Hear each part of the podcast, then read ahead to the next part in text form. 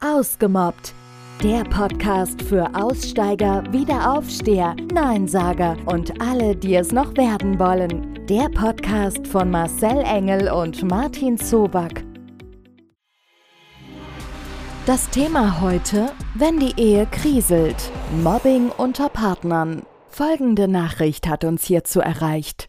Lieber Marcel, lieber Martin, ich komme nicht mehr klar mit meinem Ehemann. Wir sind seit 18 Jahren verheiratet und seit etwa 10 Jahren wird es immer schlimmer mit ihm. Er ist der Meinung, dass ich alleine für den Haushalt verantwortlich bin, obwohl ich auch Vollzeit arbeite. Das sei Frauensache. Seit Jahren ist es nun so, dass er kontrolliert, ob alles sauber ist. Er sucht wirklich an allen Ecken, auf Regalen und auf dem Boden nach Staub, Krümeln und Dreck. Und wehe, er findet etwas. Dann wird er regelrecht cholerisch. Einmal hat er vor Wut sogar die Scheibe eingeschlagen, weil ich mich gegen seine Kontrolle gewehrt und ihm mal die Meinung gesagt habe. Dann kritisiert er permanent mein Äußeres, obwohl ich mich sehr pflege und auf mich achte. Er macht sich lustig über meine dünnen Haare, findet meine Hände ekelhaft, meine Fettrollen am Bauch hässlich und erzählt seinen Freunden immer wieder Geschichten über mich, wo ich mich angeblich dumm angestellt habe.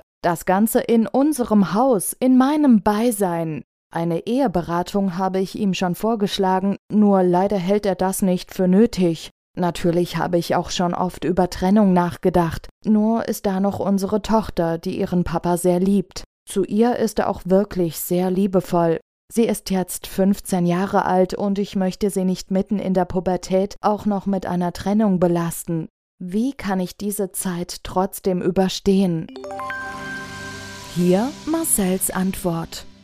Bei Beziehungen und Kindern, also immer dann, wenn ja, zwei Menschen, die miteinander leben, Ehe führen oder auch ähm, ja, einfach äh, ohne das Ehegelöbnis miteinander ein Kind groß werden lassen, ist es natürlich immer ein Thema, wenn man sich in der eigenen Rolle mit dem zusammenlebenden Partner nicht mehr wohlfühlt.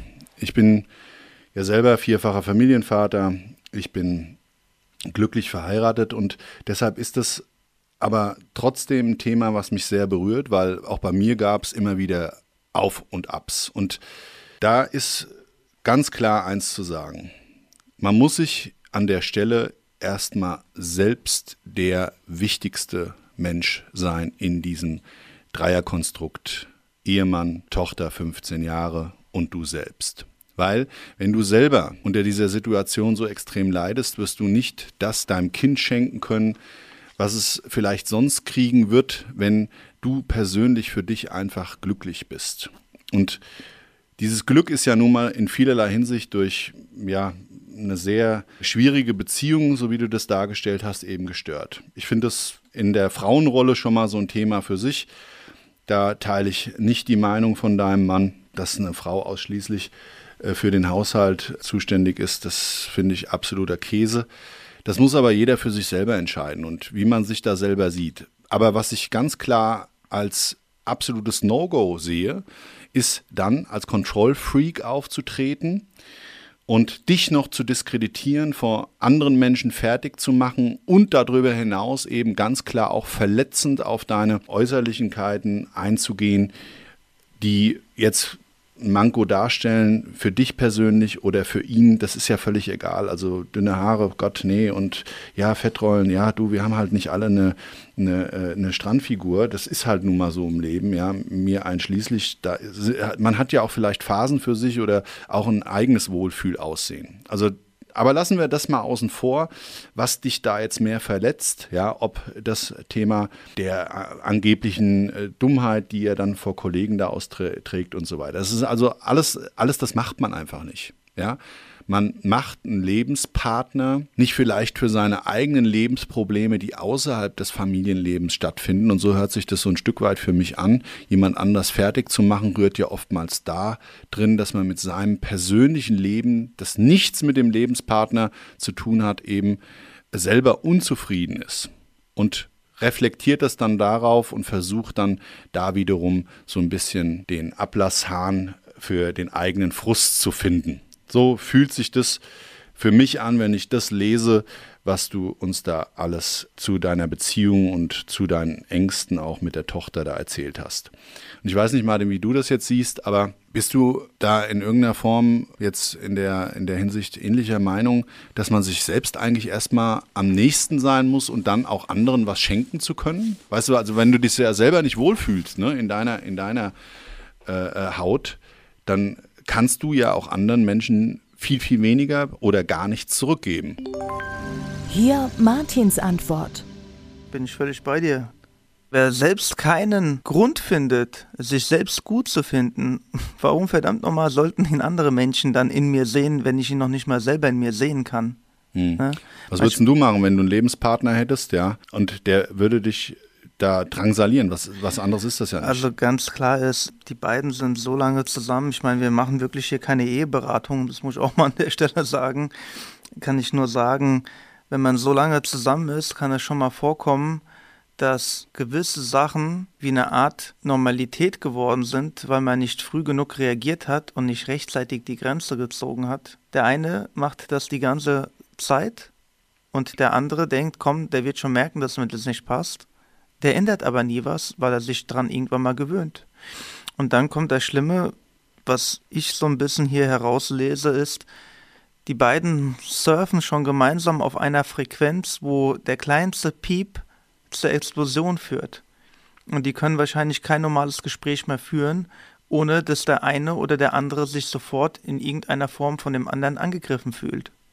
Und ich denke, wenn dann noch jemand anfängt, sich über seinen Partner in irgendeiner Form lustig zu machen, allerspätestens hier muss ein ganz klares Gespräch gesucht werden, denn so wichtig das auch ist für die Tochter, dass sie mit Mama und Papa aufwachsen, bringt es aber auch einem der beiden Erziehungsträger nichts, wenn derjenige daran komplett kaputt geht, weil das spürt das Kind auch. Und da glaube ich, es ist dann manchmal sinnvoller zu schauen, ob es noch funktioniert miteinander. Und wenn das nicht der Fall ist, dann muss man sich ganz klar hinsetzen, die Reißleine ziehen, das dem Kind erklären und auf diese Art und Weise mit hundertprozentiger Energie für die Tochter da sein, wenn sie den Papa oder die Mama braucht, anstatt auf immer größer werdende Probleme, die das Kind sicherlich auch irgendwann mal mitbekommt und merkt, der Eltern zu verfolgen, sich vielleicht hilflos zu fühlen, weil man gerne den Eltern helfen würde, das Problem beiseite zu legen, weil als Tochter liebst du Mama und Papa genauso, im Regelfall. Und da glaube ich, ist es ein ganz großes Problem, dass sich die Mutter da einen Vorwurf macht in vielerlei Hinsicht und äh, sich als Bürde auferlegt hat, den nächsten Schritt nicht tun zu können, vielleicht auch aus Angst. Und dann die Tochter aber auch natürlich irgendwo eine Rolle spielt, die sie aber an der Stelle eigentlich nicht spielen sollte, weil es erstmal um sie selber geht. Und also sie muss auf jeden Fall das Problem lösen. Hier noch ein paar weitere Gedanken von Marcel. Ich glaube mal, jeder hat erstmal das Anrecht, glücklich zu sein. Ja, ungeachtet dessen, was du sonst für Aufgaben im Leben hast. So als Mutter zum Beispiel, ja, für dein Kind da zu sein. Und wenn der Mann ein Arschloch ist, der Ehemann, dann musst du ja für den auch nicht mehr da sein. Das muss man jetzt mal an der Stelle mal sagen. Und ich glaube so, das ist oftmals so das Problem.